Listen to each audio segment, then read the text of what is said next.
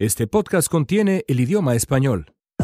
Amigos, ¿cómo están? Bienvenidos al GapFest en español, una coproducción de Slate Univisión Noticias. Soy León Krause desde los estudios de Univisión en Los Ángeles, California. Un placer estar de regreso en el GapFest y también en el mundo de los vivos, porque durante un eh, buen tiempo, durante pues más de tres semanas, eh, debo ser absolutamente franco, desaparecí de la Tierra, desaparecí de este planeta y me metí en, eh, en, otra, en otra vibra completamente distinta, porque este asunto de moderar un debate presidencial, como eh, pues eh, tuve el privilegio de hacer este domingo 20 allá en México, de verdad es harina de otro costal. En una entrevista que tuve con una colega que moderó un debate presidencial en Estados Unidos, tuve una entrevista para preguntarle completamente off the record, como se dice, pues eh, cómo era eh, la experiencia de moderar un debate presidencial, qué me recomendaba y demás. Esta persona me dijo,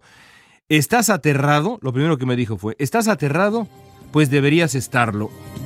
Muy buenas noches, bienvenidos al segundo debate presidencial en la ciudad de Tijuana, Baja California. Soy León Krause, tengo el gusto de acompañar a Yuridia Sierra. El gusto es mío. Y la verdad es que tenía toda la razón esta persona, es de verdad una experiencia de una presión pues uh, incomparable. Pero al fin y al cabo creo que salimos bien librados y regresamos ahora sí al mundo de otros temas y al mundo de los vivos. Es un placer estar de vuelta en el GAFES con mis colegas en Washington, D.C., Fernando Pizarro de Univisión y Dori Toribio de Canal 4 en España. ¿Cómo están? Bien, bienvenido al mundo de los vivos, León.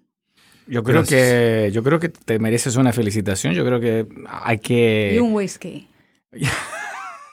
y varios tragos. Bueno, lo que pasa es que yo creo que tiene que ser eh, aterrorizante eh, porque tienes toda, están los ojos de todo un país y de un país grande como México eh, puestos en ti. Claro, compartidos con tu colega, pero igual es una responsabilidad muy, pero muy grande. ¿eh? Que, que, que, bueno que saliste airoso, salió muy bien. Em, y la verdad es que también hiciste historia de alguna manera porque era la primera vez que un medio estadounidense, eh, Univision en este caso, estuviera representado por un mexicano, pero en el, en el debate presidencial de tu país, ¿no?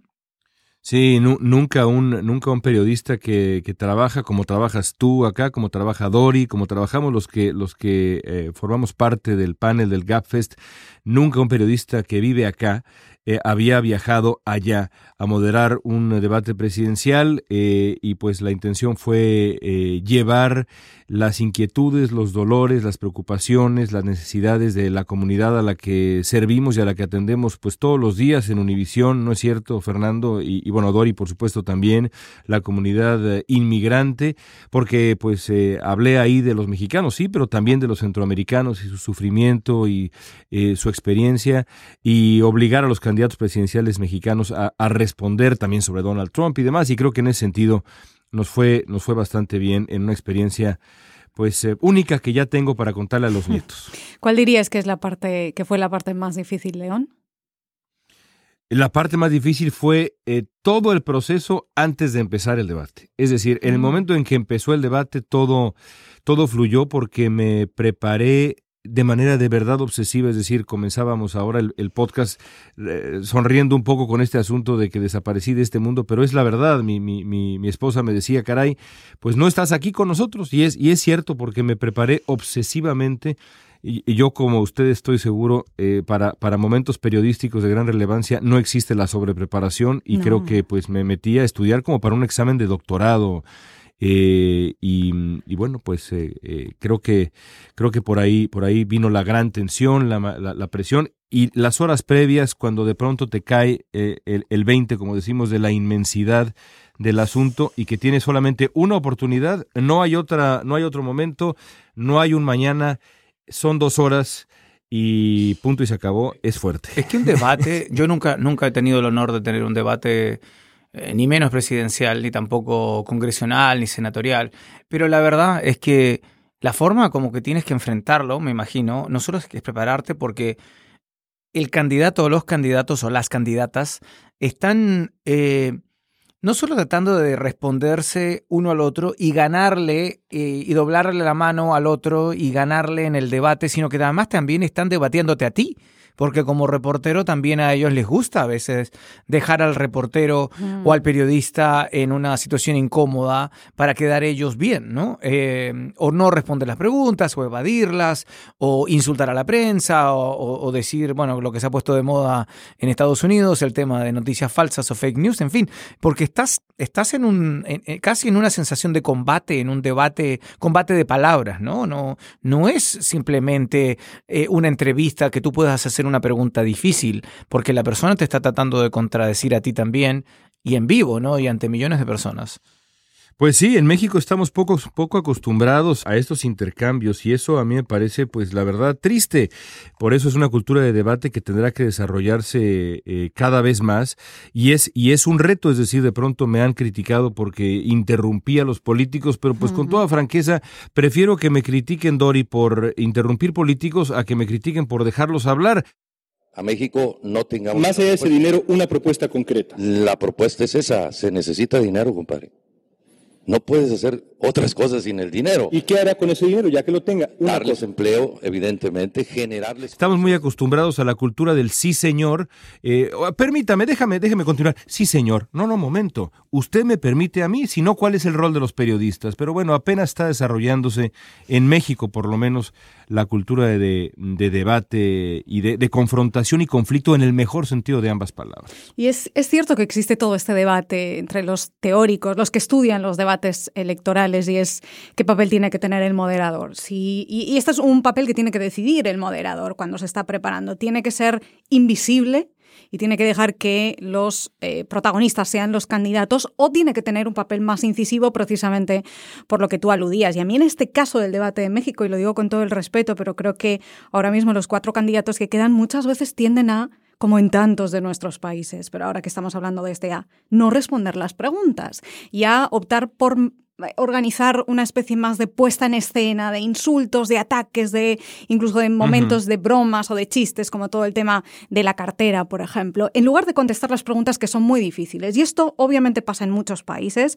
o yo diría que en casi la mayoría de los países, y para mí entonces está justificado cuando los moderadores intentan eh, ser más incisivos o, repreguntar o tener un papel más presente. Eso, nos pasa prácticamente en el día a día, también a nosotros acá, de alguna manera mucho más reducida y e, en que el, en que el político le gusta volver a, lo que se llama en inglés a su talking point, ¿no? Exactamente. al argumento que ya tiene preparado para responder una pregunta y que de alguna manera te vuelve a... Tengo un chiste muy viejo y muy malo que no lo voy a contar aquí, pero es la historia de un niño que siempre viene preparado con una sola pregunta para responder a la prueba, a la prueba oral, y siempre tiene esa respuesta y siempre vuelve a la respuesta que tiene preparada. Es un chiste muy malo y no, no vale la pena contarlo, pero la verdad es que es eso lo que hacen los políticos. Tú les preguntas algo y hay muchos aquí en inglés y en español que te responden como un disco rayado porque tienen, tienen el punto preparado para el cual discutirte y de ahí no salen. Y siempre encuentran la manera de regresar a, al punto A, ¿no? Bueno, yo, tú le estás preguntando B, pero ellos vuelven al A. Hmm. Y esa es una de las cosas más eh, pues difíciles de sobrellevar en un debate.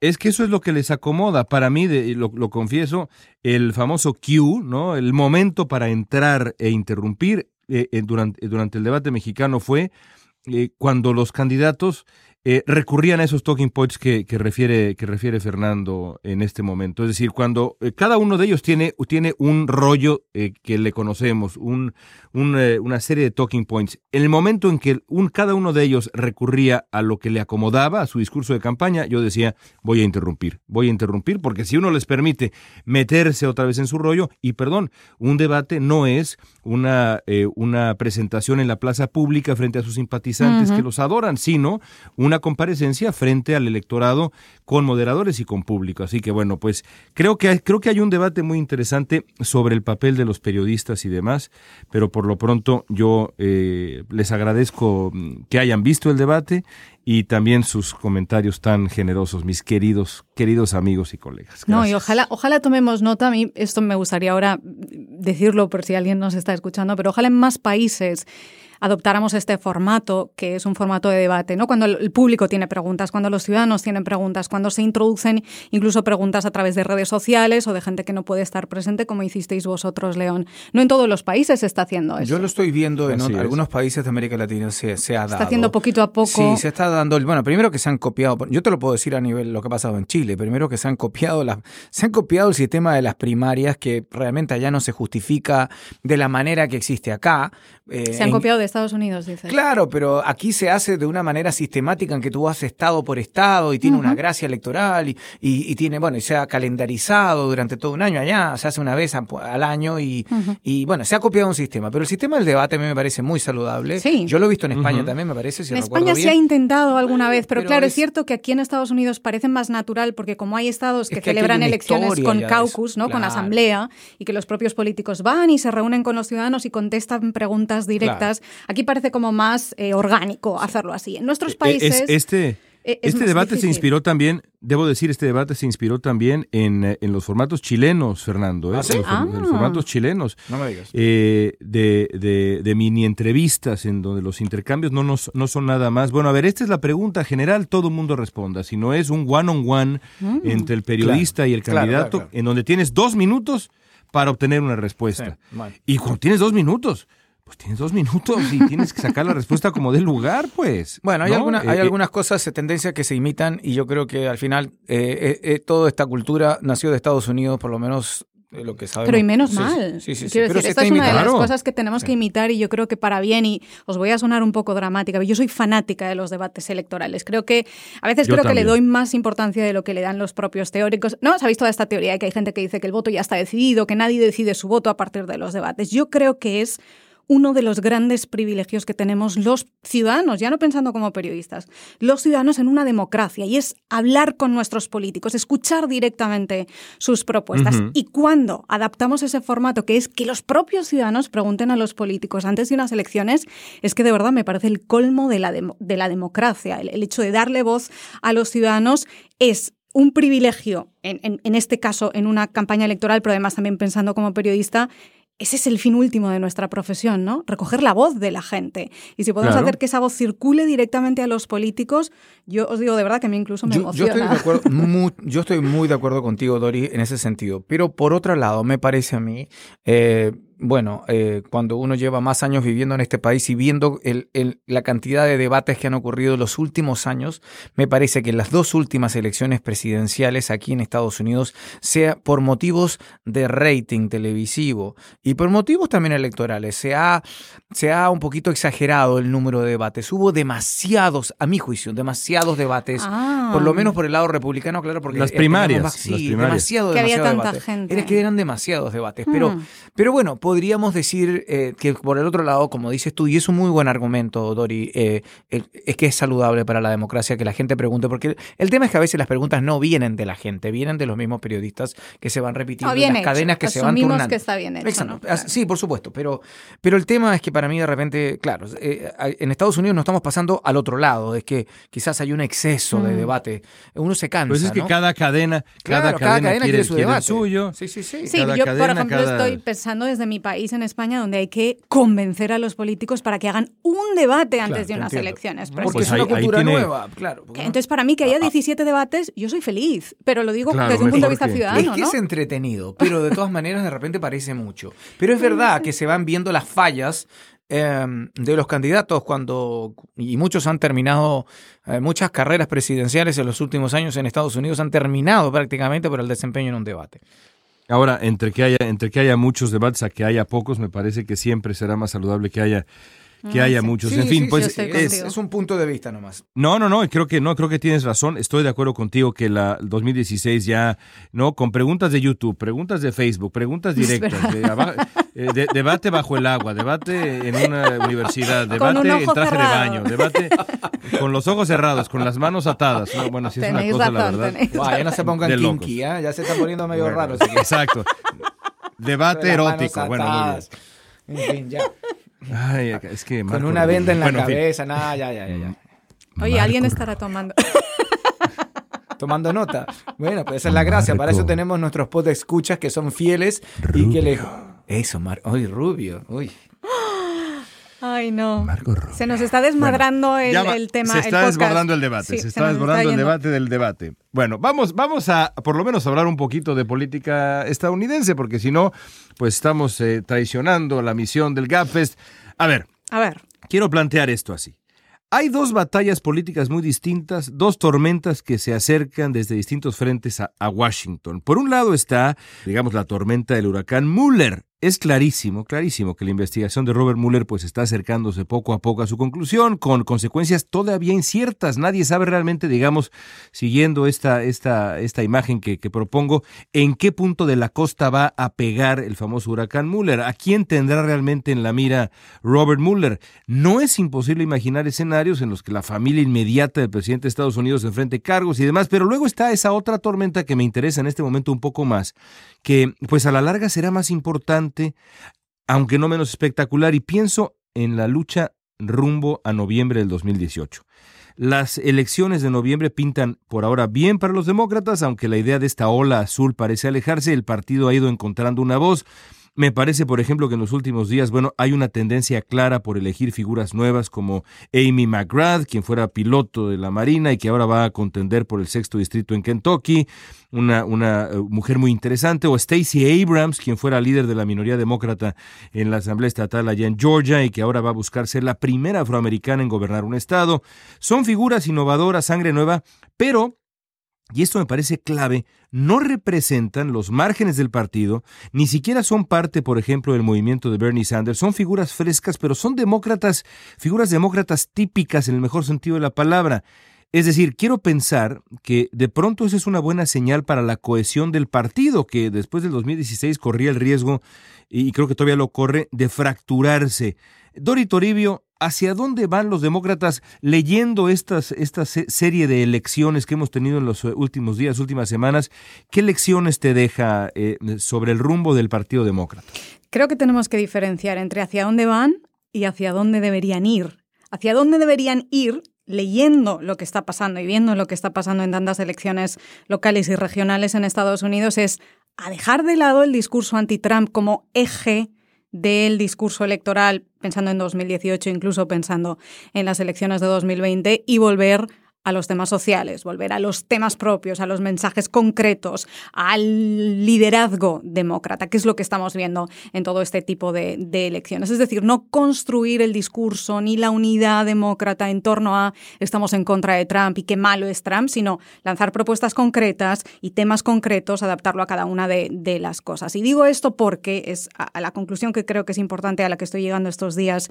en muchos de estos estados, por ejemplo Georgia, donde eh, ha ganado Stacey Abrams, lo vimos también en Virginia cuando hubo unas elecciones aquí hace unos meses antes de terminar el 2017. Estamos viendo esta tendencia en la que están ganando mujeres que pertenecen a minorías, muchas veces eh, rompiendo techos de cristal y abriendo puertas por primera vez a mujeres de, de minorías afroamericanas, minorías hispanas, y lo están haciendo además contando con el voto de estas propias minorías. Eh, pongo como ejemplo las elecciones en Virginia, donde fue especialmente el voto de, las afroamericanas y de las hispanas, gracias al cual ganaron eh, muchos escaños. Y digo esto, León y Fernando, porque escuchando a muchos de esos votantes, cuando los medios locales les dan voz y están votando y, van a preguntar justamente a muchas de estas mujeres, de estas minorías, que están teniendo tanta repercusión en las urnas. No solo están saliendo a votar de manera masiva, sino con un resultado muy concreto. Están diciendo, sobre todo el voto afroamericano. Ojo, que alguien nos tiene que devolver esto,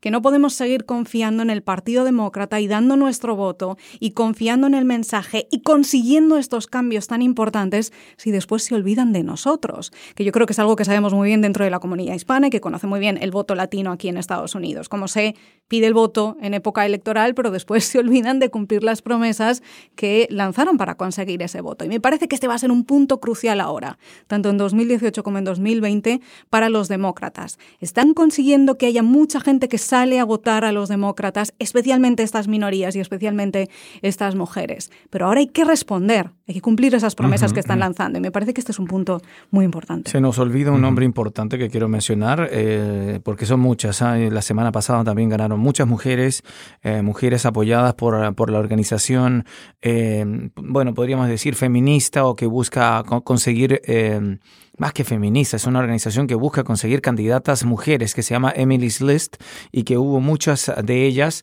eh, apoyadas por ellas que ganaron en estas primarias. Pero es importantísimo no olvidar a Lupe Valdés, la ex alguacil sheriff del condado de Dallas, que se convirtió en la, y su historia, se convirtió en la primera nominada demócrata eh, a gobernadora en Texas, que es obviamente la primera nominada latina y también es importante decir que es gay.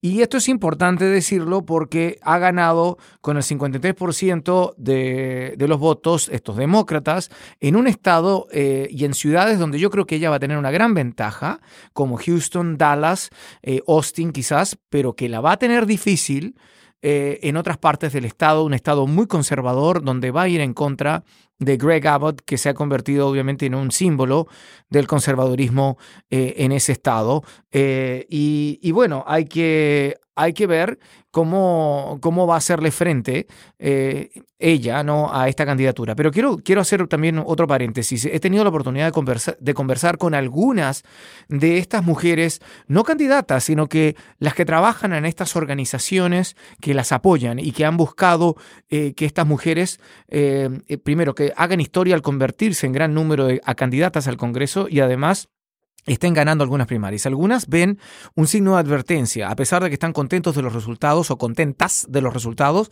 ven un signo de, advertencia porque dicen que también hay que tener cuidado si es que esto se va a traducir en victorias eh, en noviembre. Es decir, em, hmm. me, explico, ellos mismas lo están poniendo en perspectiva, ¿no? De que, por ejemplo, cuáles son las posibilidades de una persona como Lupe Valdés de ganar la elección general en noviembre. Eh, es un gran paso, eh, realmente, como decía León, hay muchas caras nuevas, hay un movimiento, quizás no la ola azul, pero sí hay muchas caras nuevas que quieren abrir este paso, muchas de ellas mujeres. Recordemos, hay una mujer que va a ser candidata también a gobernadora, eh, creo que es la primera eh, americana en Idaho, Recordemos que ahí cayó también en sus, en, sus aspiraciones Raúl Labrador, un congresista hispano boricua conservador en Idaho que quería ser el nominado republicano y quedó segundo y abandona el Congreso. Ojo con esto también, uno de los líderes del Freedom Caucus, el, el, ala más conservadora del Partido Republicano en el Congreso, se quedó corto en sus,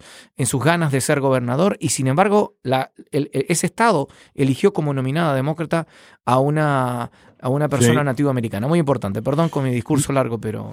No, no, no, muy, muy interesante. Eso se trata precisamente... Yo me quedo, digamos, en esta, en esta batalla y, por eso eh, planteaba yo al principio eh, estas, estas dos eh, distintas tormentas, porque una es un huracán que golpeará y bueno, aquí estaremos amarrados al mástil para, para describirlo en su momento, pero la otra es una, pues digamos, un, un, un sistema que va a, a tener un efecto muy claro en el panorama político electoral estadounidense, no solamente ahora, sino rumbo al 2020 y para el futuro.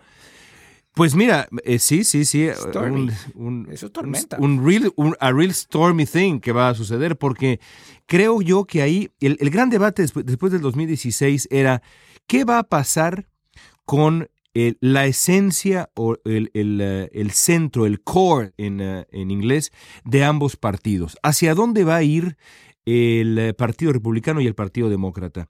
Será el Partido Republicano el partido de Donald Trump de aquí en adelante, el partido del, populismo nativista, proteccionista que representa a Donald Trump, eh, el etnonacionalismo que representa Donald Trump, o los republicanos más moderados, más de centro, los John McCain, los Bush incluso, regresarán para jalar al partido al centro. Y lo mismo el Partido Demócrata. Será Bernie Sanders, que también le guste a quien le guste, le disguste a quien le disguste, la realidad es que Bernie Sanders es una figura populista desde la izquierda. ¿Será esa, esa, esa vertiente la que, la que eh, termine eh, llevándose el alma, la esencia del Partido Demócrata? ¿O serán los Barack Obama, los Clinton y demás los que logren de nuevo llevar el partido hacia la cohesión, hacia el centro? Me parece que lo que estamos viendo es que por lo menos entre el Partido Demócrata hay una tendencia hacia la cohesión. Eso no puede más que ser una buena noticia, creo yo, para los demócratas y los republicanos republicanos, creo que todavía está por verse hacia dónde van, hacia dónde van a ir. Yo me atrevo a decir que los republicanos la tienen más complicada. Me parece que ellos sí tienen un, dilema, lo estamos viendo en el Congreso todos los días, eh, como incluso eh, medios como el Washington Post empiezan a especular ya que Ryan empieza a perder el control. Eh, estamos hablando del presidente de la Cámara de Representantes, Paul Ryan, empieza a perder el control de la Cámara ante las rebeliones, lo que le ocurrió la semana pasada, recibiendo una derrota dura, aprobando un proyecto que querían aprobar los republicanos por el tema migratorio y, donde lo están tirando de los dos lados, le están tirando los demócratas, los republicanos, perdón, moderados y por el otro lado los más conservadores. Y yo creo que ellos a nivel nacional tienen un dilema mucho más grande que el demócrata, que me parece un poquito más codicionado. Pues tengo que deciros que no estoy de acuerdo con esto. estoy de acuerdo, muy de acuerdo con vosotros en que el Partido Republicano enfrenta una grave crisis y está enfrentándose a ello. Pero que el demócrata no. Eh, pero creo que el demócrata no. Se está enfrentando a una crisis todavía peor, que es la del perdedor de unas elecciones presidenciales. Y esa es la crisis que realmente abre una grieta importante y es lo que le pasó al Partido Demócrata. Y además, después de perder las elecciones, encima se tiene que estar enfrentando a lo que ponía León sobre la mesa. Y es una candidata presidencial que no termina de desaparecer, como es Hillary Clinton, que no asume sus errores, que no asume por qué perdió las elecciones y que sigue echando la culpa a los demás. Y que como sigue teniendo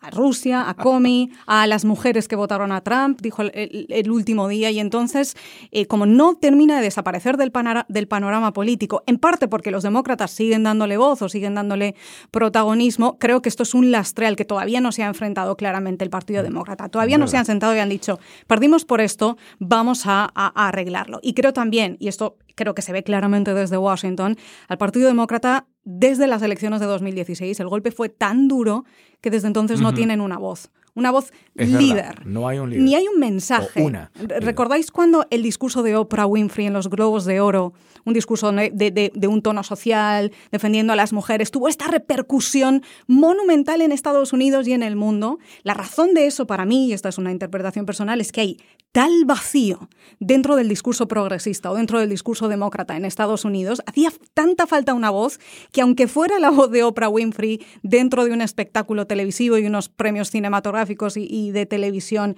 y aunque fuera, eh, es decir, que no fuera un escenario político, de ahí que encajara también. Había tanta gente necesitada de ese mensaje de... ¿Pero crees que hay vacío de discurso o déficit de líderes? No es Las dos cosas. Creo que hay un vacío de mensaje, porque el mensaje está muy disperso, y hay muchos demócratas que todavía están más centrados en el mensaje anti-Trump que en el mensaje propio. Y dos, creo que además hay un vacío de liderazgo, y si juntas las dos cosas es donde se crea esta carencia. Yo no creo que hay un tal vacío de liderazgo tan grave. Me parece que hay muchos líderes que están tratando de abrirse paso y tenemos muchos potenciales candidatos presidenciales que todavía son para el grueso del público virtuales desconocidos. Y, me atrevo a recordar a quién sabía quién era Barack Obama el 2006, casi nadie. Casi nadie en este país, salvo si vivías en Illinois eh, y, lo habías visto en la convención del 2004. Casi nadie sabía y él se tiró a la candidatura haciéndole frente a ese monstruo político, gigante político que era Hillary Clinton, y le ganó, ¿verdad? Eh, y ahora estamos en una situación que podríamos decir similar,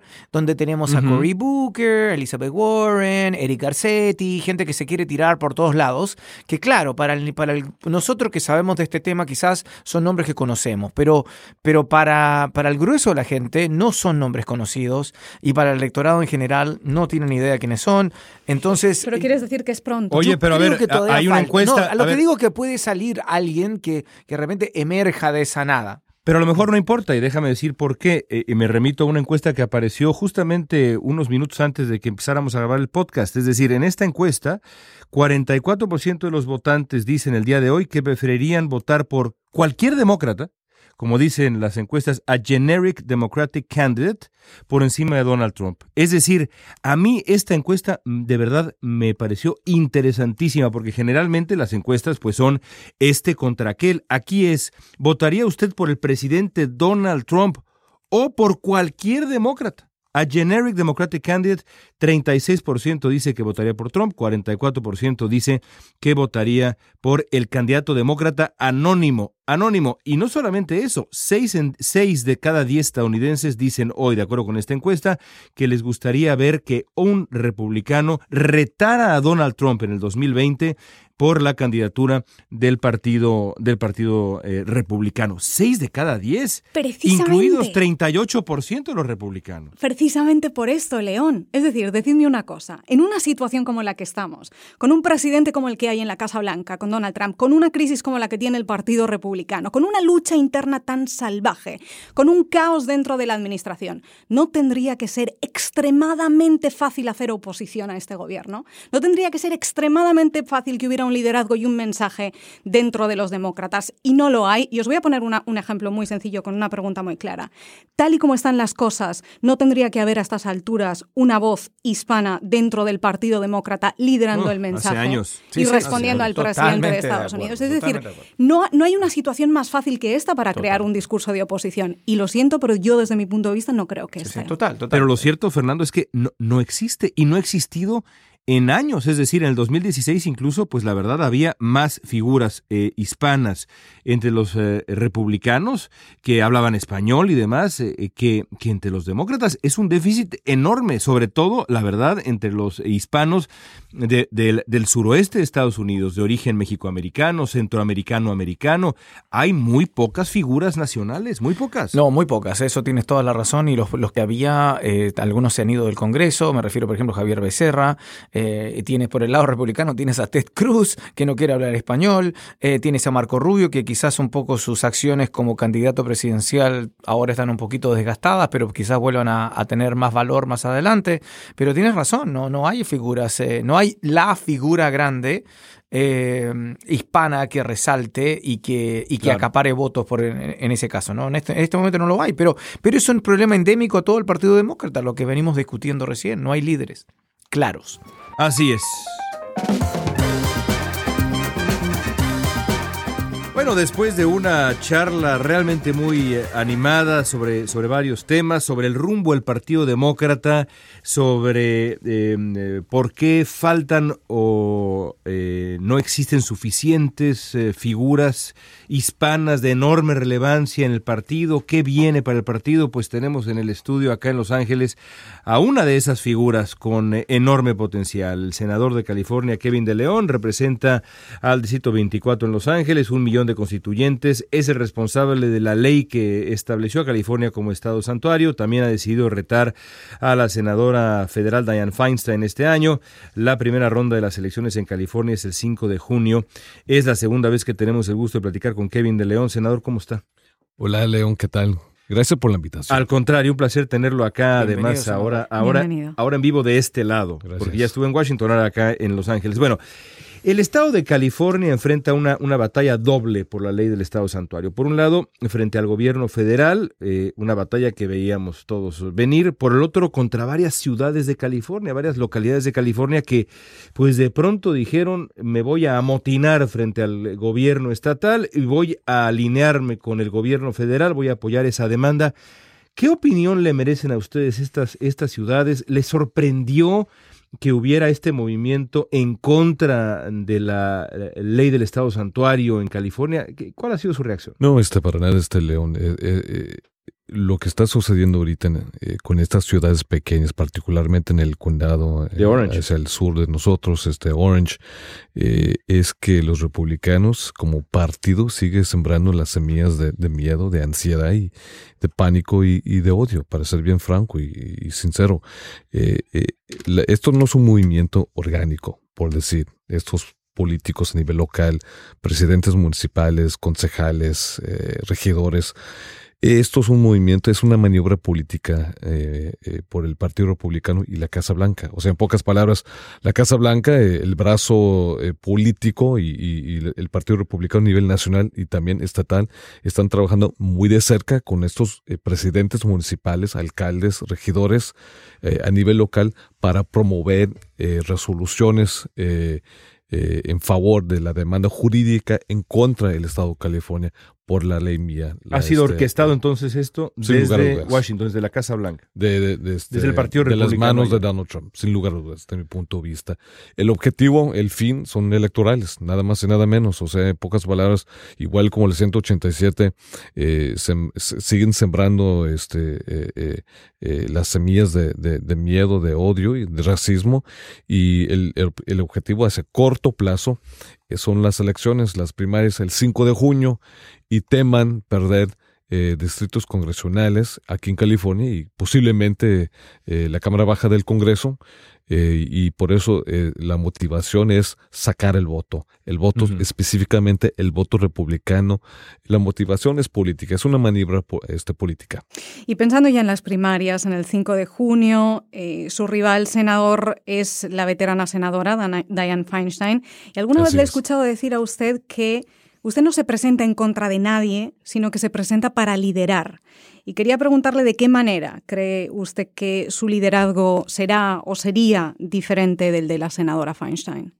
Bueno, Dori, este, liderar en el sentido, este, liderar en el ámbito de, una reforma migratoria, liderar este, eh, eh, en el ámbito de, hacer todo lo posible para defender los derechos de los dreamers, DACA, los soñadores, eh, en el sentido de no utilizar el inmigrante como chivo expiatorio, sino defender los derechos humanos, civiles, económicos y políticos de, los inmigrantes, sin importar su país de origen, de, cualquier rincón de este planeta. Eh, eh, y, yo no creo que la señora Feinstein ya lleva más de un cuarto de un siglo, eh, ha liderado este, en materia de, migración. Al contrario, siempre ha sido este, este una, una política que ha tomado posturas antimigrantes. Y por eso yo creo que hoy se requieren no solamente políticos, pero sino líderes verdaderos que están listos, disponibles y listos para enfrentar esta amenaza, que es una amenaza verdadera en contra de nuestra prosperidad económica, nuestros valores eh, y nuestra gente aquí en California. Senador, em, bueno, retomando el tema de la ciudad de santuario y la ley estatal que usted obviamente impulsó, em, esta semana se agregó otra ciudad más californiana, según tengo entendido, el, Consejo eh, de Municipal de la ciudad de Carlsbad se agregó a estas, ya son como 35 jurisdicciones en California y recordemos eh, la, reunión de la semana pasada en la cual el presidente además eh, habló de animales y describió como animales a, los inmigrantes que tienen que ver con la MS-13. ¿No le preocupa de alguna manera esta más allá de que sea impulsada desde la Casa Blanca, ¿no es un, obstáculo para ustedes el hecho de que la Casa Blanca eh, es la que está impulsando esto, en este sentido, esta batalla que tienen ustedes interna en California? Mire, Fernando, eh, somos la, quinta potencia mundial. Eh, solo existen cinco este, economías más grandes que la nuestra. Eh, los Estados Unidos, este, la China, este, Alemania y en número este, cinco, en el, quinto lugar este, económicamente, el PIB, el Producto Interno Bruto, es el Estado de California, gracias a los inmigrantes. ¿Es el gran Estado inmigrante de Estados Es el Estado de inmigrantes, si unos de Reino Unido, si unos de Alemania, si unos de México, si unos de, de Corea, las Filipinas todos somos emigrantes y llegamos a este país no pidiendo limosna, sino ganando el sueldo este, con el, sudor de nuestra frente. Por eso el papel mío como presidente eh, emérito del Senado de California y ahora como candidato federal para el Senado es hacer todo lo posible para defender nuestra prosperidad económica, nuestros valores y también este, y nuestra gente. El objetivo de Jeff Sessions y Donald Trump era deportar millones de familias trabajadoras, separando madres inocentes de sus hijos, hijos de sus padres. Pero como no tienen suficientes recursos el gobierno federal y equipo para detener y deportar 11 millones de familias trabajadoras, tendrían que trabajar de cerca con policías locales, con aguaciles. Y por eso yo dije aquí en California, aquí se para esto. En contraste con Texas, donde en Texas el, presidente del Senado de Texas promovió, promulgó su propuesta para tratar muy de cerca con este ICE. Aquí en California yo hice el, este, el opuesto. O sea, enfrentamos, sin lugar a dudas, Fernando, este, eh, un gran este, contrincante. Este, es el escaño más poderoso del mundo, es la Casa Blanca. Pero lo que está por encima, aparte de lo que es el poder este, político verdadero, eh, son los valores. Y eso es mucho más importante por un Estado que valora diversidad e inclusividad. Hablábamos eh, hace unos minutos, senador, del eh, futuro del, Partido Demócrata, em, y yo quiero sumar un ingrediente más, el futuro del país ¿Qué conviene más para la salud democrática de Estados Unidos, para la calidad de la democracia estadounidense? Si los demócratas viven una noche absolutamente histórica en noviembre del 2018, pueden quedarse con el Congreso. Eh, déjeme plantearlo así. ¿Qué sería mejor para la salud democrática de Estados Unidos a mediano y largo plazo? ¿Que el Partido Demócrata proceda con un juicio político contra Donald Trump o que Donald Trump sea derrotado en las urnas el 2020? ¿Qué sería mejor para la salud democrática de Estados Unidos en los siguientes no pienso meses, décadas. Bueno, yo, creo, este León, yo, yo, yo opino que este presidente eh, Donald Trump es un peligro, no solamente para nuestros constituyentes, los, ciudadanos a lo largo ancho de este gran país, pero sino este, a los ciudadanos de, este mundo, de, este planeta, es un, es un gran peligro, de mi punto de vista. Eh, para mí, este, eh, es igual, para ser muy sincero, la pregunta es, ¿qué es mucho más mejor para la democracia? De un gran país. Para, para, el para el estado, digamos, de la democracia en general, yo pienso, por ejemplo, si hay un juicio... Eso es una cuestión muy filosófica también, si Es que pienso, si hay un juicio político y Donald Trump resulta removido del poder, algo que nunca ha ocurrido, por cierto, en la historia de Estados Unidos, eh, habrá una parte de la población, habría una parte de la población que generaría una polarización absoluta. Es decir, es que los demócratas, lo veo poco probable, francamente, que se queden con el Senado a ese grado, pero enfrentarían una disyuntiva. Vamos a, ir por este hombre antes de que termine su periodo y quizá crear una fractura social en Estados Unidos, o decimos, vamos a sacarlo por la vía democrática y vamos a ganarle en las urnas. ¿Qué es mejor? Eh, es una pregunta política. Sí. Ok, es una pregunta política. social, ¿eh? Eh, porque hay que poner la política por un lado, ¿eh? ¿eh? porque hay que enfocarnos en lo que es la ley y la ley de la tierra. Aquí en este gran país, eh, un gran contraste con otros países, América Latina, eh, la ley es la ley. Y no importa si eres el más hombre poderoso de este mundo. Si violó la ley, hay que ir, hay que ir por él en Sin lugar a dudas, de mi punto de vista, porque la ley es la ley, es la ley de la tierra, es la constitución de este gran país. Si él ha violado la ley como presidente, si él, eh, si él eh, con su equipo político se involucraron con los rusos para manipular el proceso electoral de los Estados Unidos. Si obstruyó eh, la justicia. Exactamente, no. Yo creo que un juicio, este, y si, pero eso Obviamente depende si los demócratas eh, lograrán este, ganar este, la mayoría en, ambas cámaras, del Senado y, el Congreso. Así que es una cuestión teórica, no, pero por un lado es una cuestión política. Eh, porque la ley es la ley, no importa si uno es ultraderechista, extremista, si uno es moderado, si uno es ultra izquierdista, socialista, la ley se aplica a toda persona igual. Senador, hay otro asunto del que estábamos hablando aquí antes de recibirle y también me gustaría eh, conocer su opinión y es la falta de voces líderes hispanas dentro del Partido Demócrata. Hablábamos de que al menos desde aquí, desde Washington, se percibe cierta ausencia de voces hispanas ahora que tengan fuerza y un mensaje unitario y cohesivo dentro del Partido Demócrata. Quería preguntarle si usted también tiene esta sensación y si cree que eh, faltan voces hispanas de líderes dentro del partido. Bueno, este, hoy día este Dori, el, presidente de, del Partido Demócrata es, un latino con raíces este, eh, dominicanas, Tom Pérez eh, muy buena gente. Eh, pero para ser bien sincero, este, en el Senado de los Estados Unidos de América solo existen, eh, creo, son tres latinos. y todos de origen cubano.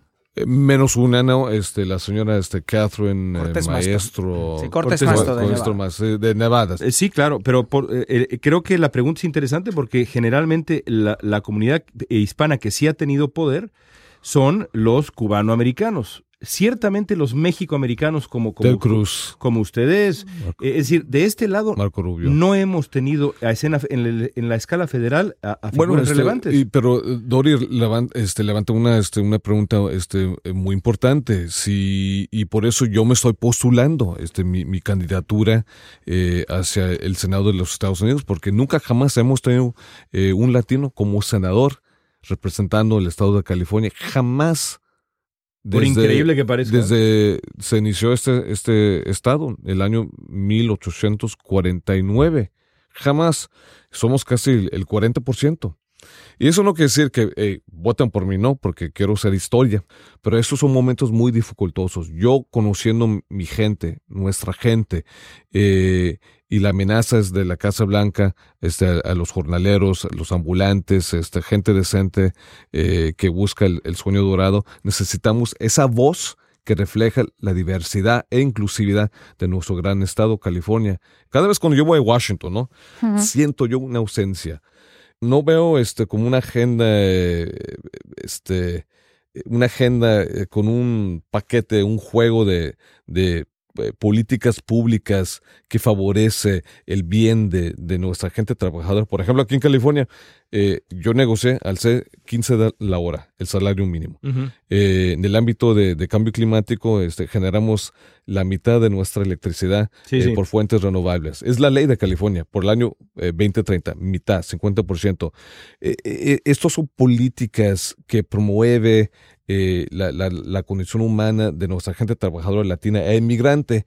Pero yo no he visto eso en Washington. Hay, una falta, sin lugar a dudas, desde mi punto de vista. Sí hay una falta de liderazgo y quizás algunos se, se, posiblemente se molestan conmigo de la bancada hispana del Congreso de Washington, pero yo, yo veo una falta de liderazgo. Pues es que creo que tiene que ver con que estamos subrepresentados. Fernando Pizarro, cierra la plática sí hace falta figuras eh, nuevas que tomen un cierto liderazgo. Lo ha tomado Rubén Gallego de, de California, lo ha perdón, de Arizona. De Arizona. Lo, ha tomado Adriano Espaillat de Nueva York, también ha sido una figura emergente. Y los estoy eh, de origen dominicano. Pero sí, hace falta más gente, senador, eh, y hace falta alguien en el Senado que tenga una representación especialmente de la costa oeste que sea hispano. Eso no lo vemos desde hace mucho tiempo. ¿Qué, es lo que propone usted si llegara al Senado, senador? Bueno, este Fernando, este, sin lugar a dudas, desde mi punto de vista, una reforma migratoria integral se requiere una voz fuerte, no una voz pasiva, una voz que dice, ¿sabes qué? Sí estoy de acuerdo con se una reforma una mayoría. integral, pero se, requiere, sí, pero yo creo que hay, hay, hay, hay, republicanos, creo o no cree, que están dispuestos a votar por una reforma migratoria integral, sin lugar a dudas, desde mi punto de vista, que te lleve un camino, un sendero hacia la ciudadanía, pero se requiere una voz fuerte sólida eh, eh, en, Congreso, en Washington, hasta el punto si el liderazgo demócrata de Washington dice, ¿sabes qué? En este momento no. ¿eh? Estamos de acuerdo con una reforma migratoria integral, pero hoy día no, quizás mañana o el siguiente día. No, no, no, por favor. Vamos a lograr tarde o temprano una reforma migratoria integral. Y se requiere fuerza política por parte de, los eh, congresistas latinos eh, para este, empujar, impulsar, presionar eh, esta política, porque si no, si son pasivos y, y, si se quedaran pasivos, ese debate va a seguir este, año tras año, tras año, tras año, tras año.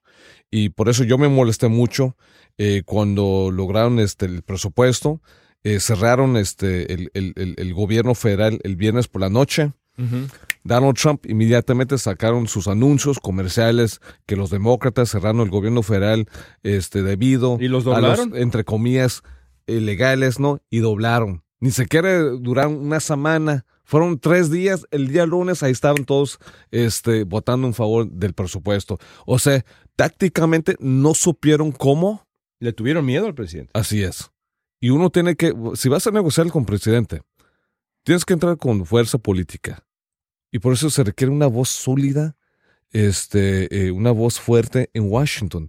Eh, para canalizar todo el fervor, la ansiedad, el pánico, eh, el miedo, las aspiraciones, los sueños de tanta gente trabajadora aquí en, este, en California y en Nueva York, en Texas, Nueva Jersey, Illinois, en fin, en todo el país para decir, ¿sabes qué? Ya estamos cansados y hartos de esperar. Queremos una reforma migratoria integral. Bueno, el, el, el, ámbito del, del, cambio climático, hemos generado más de 500 mil trabajos, eh, empleos eh, en energías renovables, eficiencia energética. Sí.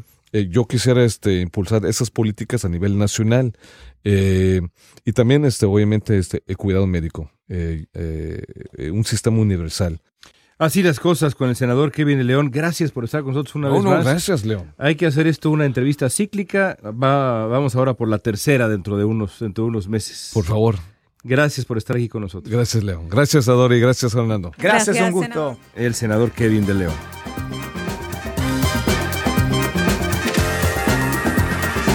Muy interesante escuchar al senador Kevin de León y vámonos rápidamente a una versión breve de los eh, broches de oro esta vez. Y digo breve porque hoy voy a sugerir algo. Mm, Voy a sugerir que hablemos del mismo tema porque me parece muy interesante escuchar la opinión de mis compañeros sobre este tema que le dio la vuelta al mundo.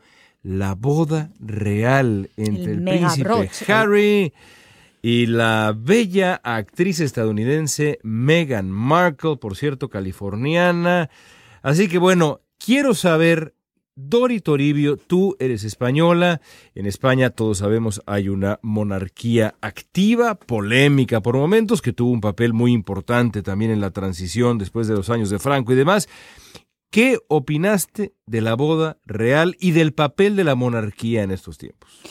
Fíjate que yo, en un principio, yo nunca había visto, y ahora revelo parte de lo que os iba a contar, pero nunca había visto entera una boda real. Y pese a que soy de España, eh, pero nunca había visto la retransmisión íntegra, la ceremonia íntegra, ¿No, no viste la de la el Leticia paseo de Felipe? después. No. No. Me, me tocó trabajar ese día y vi parte, porque precisamente me tocó trabajar, pero no recuerdo haber visto horas y horas y horas de programación como hice el pasado fin de semana con la boda. Y os cuento por qué.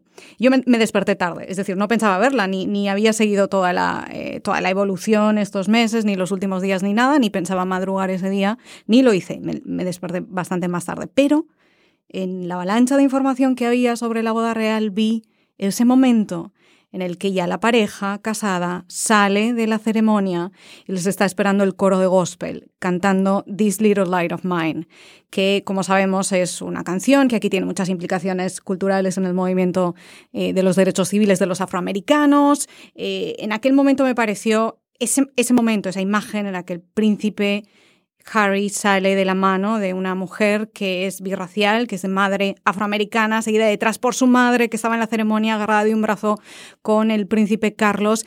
Ese momento se me quedó clavado ahí porque en ese momento dije, cómo están cambiando los tiempos. Y entonces ahí es cuando me enganché. Vi la repetición de toda la ceremonia, con lo cual vi el discurso, el sermón del reverendo Corey de Chicago citando a Martin Luther King, vi, la otra rendición del, del, coro de gospel también cantando Stand By Me y todos los componentes de diversidad y multirracial que tuvo esa ceremonia. Y para mí, vistos con los ojos desde Europa, con la tradición de las monarquías europeas, ver esa ceremonia cómo cambió todo, cómo en este país, en Estados Unidos, en 1967, era todavía ilegal un matrimonio interracial, hace apenas 50 años, y de repente estar delante de la televisión viendo algo así, tuve ese momento que a veces uno tiene de, estoy viendo la historia, está cambiando la historia y lo estoy viendo en este momento, es decir, más allá de que fuera una boda real o no, toda la parte de los vestidos y la gente y todo, a mí esa fue la parte que me, que me atrapó, y a partir de ahí, si os confieso que lo vi todo, vi los vestidos, el segundo vestido, el coche, el desfile, todo, todo. A ver, Fernando Pizarro. Mira, estoy buscándome el Kleenex en este momento eh, y el pañuelo. Eh, porque me te noto escéptico. Fernando. No, no, no, te no, noto no, no, escéptico. no te burles tampoco. No, No, no, te burles tampoco. burlando, no, Del- no, para no te burles del amor, No, no, Fernando yo estaba Pizarro. El plácidamente poder de- del amor. Así es, Se burla el del amor. sermón, ese fue el sermón.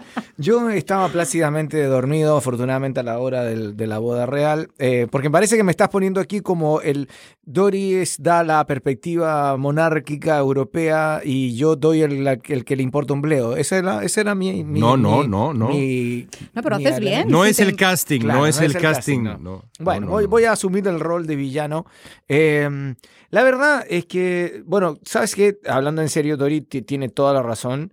No solo eh, hu- hubo elementos muy interesantes en la boda, eh, hablando y, leyendo después un poco, eh, el, el- el- que dio, el reverendo que dio el sermón, ¿no? Afroamericano, eh, el coro gospel, y elementos afroamericanos muy fuertes en una ceremonia tan tradicionalmente británica y de hecho fue único para incluso a los eh, ingleses y británicos de raza negra, ¿no? Para ellos fue único ver este matrimonio birracial y recordemos que tú estabas hablando de la ilegalidad de los matrimonios birraciales en Estados Unidos. También hay que recordar que hace 80 años un rey de Gran Bretaña abdicó porque no lo dejaron casarse, el rey Eduardo VII, si me acuerdo, que, eh, sí, sí, eh, sí, que fue que tuvo que abdicar porque no lo dejaron casarse con la dos veces divorciada Wally Simpson. Y eh, cualquiera que esté viendo la serie de Crown en Netflix sabe lo que, estoy hablando. Oye, hay que recordar que Meghan, que Meghan Markle es divorciada. Además, divorciada y estadounidense. bueno, pero la verdad... Y católica. sí, yo la verdad que aparte de eso sí me parece interesante en ese aspecto. El resto, eh, a mí me, la, verdad, es que no dejo de sorprenderme día a día con de que los estadounidenses estén embobados con, con, la realeza británica, no me sorprende tanto, hay, hay, vínculos históricos, de que América Latina le importe más eh, la, y, estén todos eh, pegados a la tele viendo el, la boda del príncipe Harry y la de William, y por qué no decir la de Carlos y Diana, porque esa fue apoteósica. bueno, ustedes no sé si nacían, yo estaba muy chico, pero bueno, sí, pero me acuerdo, fue una cobertura, pero eterna además. Eh, pero no sé, yo, yo, eh, a mí me parece increíble que en América Latina nos, nos preocupemos de la, de la boda británica y no se preocupen tanto, por ejemplo, de la cobertura, quizás, no sé, yo no sé, tú estabas ahí, no sé cuánto se preocuparon los medios hispanos de la boda de Leticia, otra divorciada con, con, con, el, con el, entonces príncipe Felipe, no sé. Eh, pero no sé, a mí, a mí la cosa esta de las bodas, las bodas reales no, no me captura mucho el interés. Más allá de lo que dijo Dori, que está muy interesante. No, pero si son opiniones compatibles, yo creo que pueden ser verdad al mismo tiempo. Puedes ah, cubrir una boda real y al mismo tiempo estar hablando de, todo lo que está pasando en el resto del mundo. No creo que sean excluyentes. a mí me interesa también mucho todo Está bien, está bien. Yo creo, Tú no te la perdiste. Yo sé que no te la perdiste. No, no, no. La verdad es que yo no tuve. En Tijuana, te pusiste Querido a amigo, yo no tuve tiempo más que, eso sí, de ver las fotografías, por supuesto que sí, y vi algunos clips que, bueno, sí, la verdad, eh, eh, eh, emociona, pero a mí me emociona como me emociona ver a dos personas enamoradas en cualquier, ah, en cualquier escenario. Pues a mí lo que me parece muy interesante es un poco lo que decías, Fernando, de esta suerte de nostalgia monárquica que existe en muchas partes del mundo. De pronto parecería, y esto de verdad va, va contra mis instintos políticos y, demás, porque yo, a mí no me da ninguna suerte de nostalgia monárquica en, absoluto, y tampoco vivo en un país en donde exista, por lo menos de manera formal, una, una monarquía, aunque nos hemos encargado de pues nombrar monarcas eh, cada cierto tiempo con los presidentes y adorarlos así.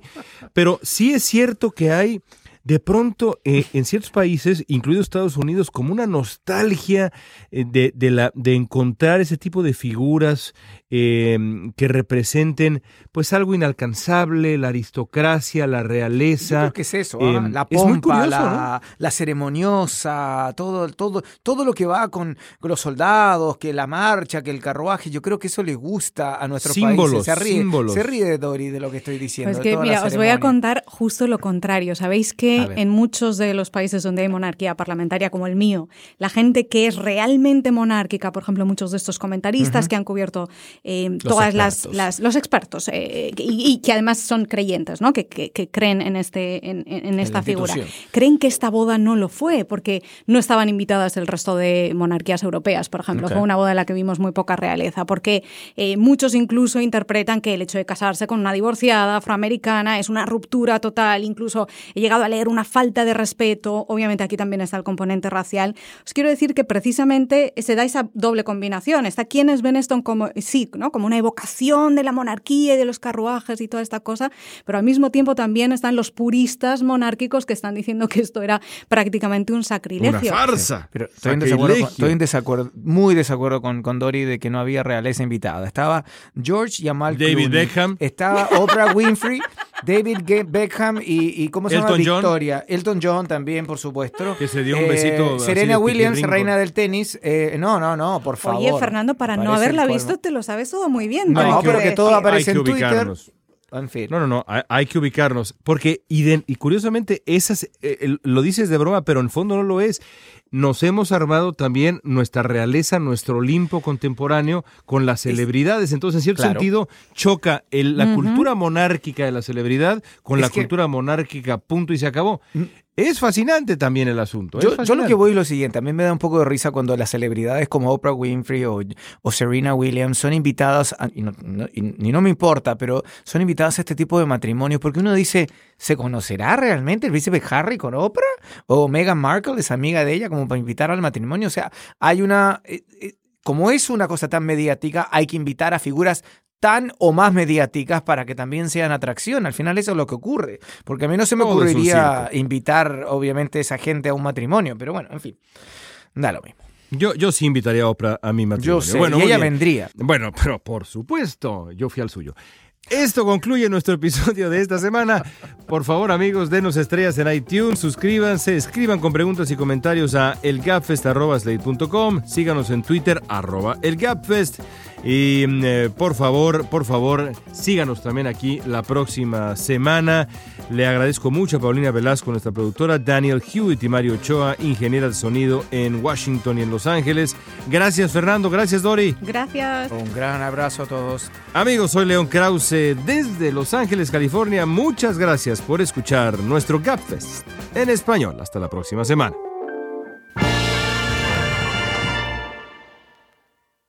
Pregúntale a Kevin qué piensa de la boda. Sí. Lo primero que quiero preguntarle, senador, es... ¿Vio la boda? ¿Qué opina de la boda real de Meghan Markle con el príncipe Harry? Debe haber sido tema de discusión en Sacramento.